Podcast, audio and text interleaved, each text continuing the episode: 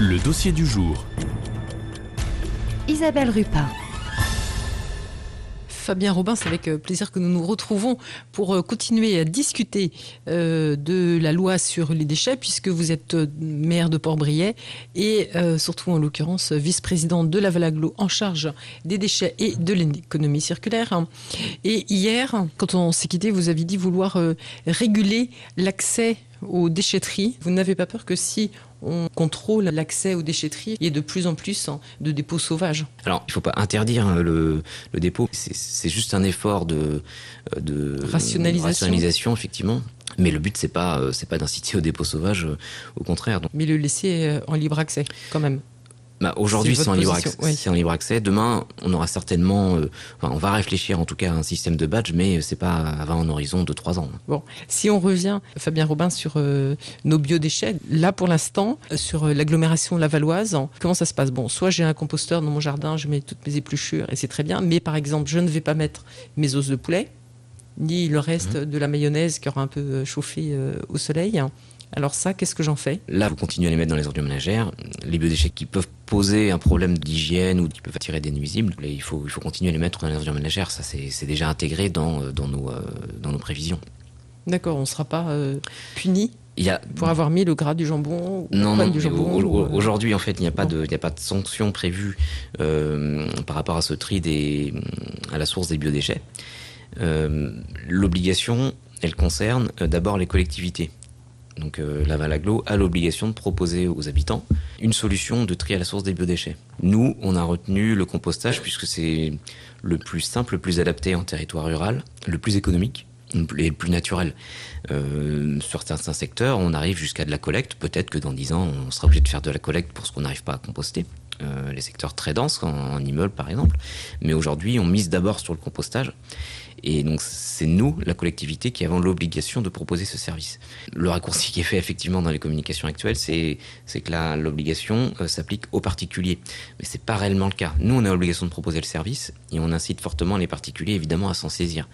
Euh, s'en saisir parce que d'un point de vue environnemental, effectivement, il y a, y a des bienfaits, et d'un point de vue économique aussi. La gestion des ordures ménagères, enfin des déchets ménagers, mais là en l'occurrence des ordures ménagères, augmente d'année en année parce que le coût du traitement augmente, euh, lié à des taxes euh, imposées par l'État, justement, qui se veulent incitatives à ce qu'on réduise nos déchets. Et puis, sans compter le, les coûts de collecte, les coûts des contenants eux-mêmes. Euh, qui font que d'année en année, cette collecte augmente. Donc si on veut pas que la facture globale augmente, eh euh, il faut sortir ces biodéchets de la même manière que depuis 20 ans, on essaie de sortir le maximum d'emballage aussi de nos, de nos poubelles. C'est intéressant, euh, Fabien Robin, que vous parliez de, de cette taxe des ordures ménagères, parce qu'en fait, hein, on a l'impression qu'elle augmente, alors que euh, on fait de plus en plus d'efforts hein, pour diminuer nos coûts. Donc, il n'y a pas forcément de, de, répercussions financières pour les particuliers, tout au moins. La production de déchets a doublé hein, en, en 20 ans. Alors, on peut faire les efforts pour trier, oui, mais si on regarde le gisement global de déchets euh, que chacun d'entre nous euh, remet au service public et donc que la collectivité doit gérer derrière, euh, ce flux de déchets, il, continue d'augmenter. On commence à infléchir la courbe, bah, grâce par exemple, comme on en parlait à l'instant, au compostage des biodéchets, puisqu'une partie des gens le, déjà le pratiquent, euh, grâce au, tri sélectif, à la prévention des déchets plutôt, donc aux alternatives, à la consommation d'emballage, à l'utilisation d'emballage, on, on, peut légèrement infléchir la courbe, mais, mais euh, si vous regardez par exemple sur les déchetteries, on a doublé nos dépôts en déchetterie depuis, euh, enfin sur les 20 dernières années. Donc ça veut dire quand même on, on continue à accroître la production de. fait des efforts, mais euh, la poubelle grise coûte, la poubelle jaune coûte et la déchetterie coûte. Euh, ce n'est pas parce que vous triez qu'il n'y a pas de coût euh, pour la collectivité.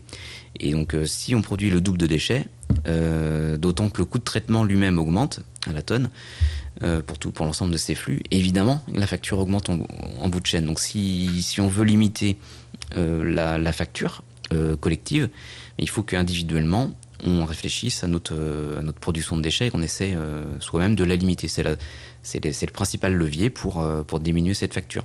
Concrètement, euh, Fabien Robin, là, euh, je n'ai pas de composteur chez moi, il n'y en a pas au pied de mon immeuble, je n'ai pas envie d'avoir un lombricomposteur chez moi parce que euh, dans ma cuisine, ce serait fort mal commode. Qu'est-ce que je peux faire de mes restes, de mes épluchures? Je continue à les mettre dans ma poubelle ou est-ce qu'il y a des points d'apport? Alors après ça dépend d'où vous habitez, mais euh, on a des, des composteurs collectifs euh, sur euh, Laval agglomération euh, qui sont accessibles au public, qui sont qui sont présentés sur une carte d'ailleurs sur le site internet. donc dans ce cas-là, vous pouvez juste demander un bioso au service de gestion des déchets à l'agglomération et rejoindre effectivement des sites de compostage collectif déjà existants.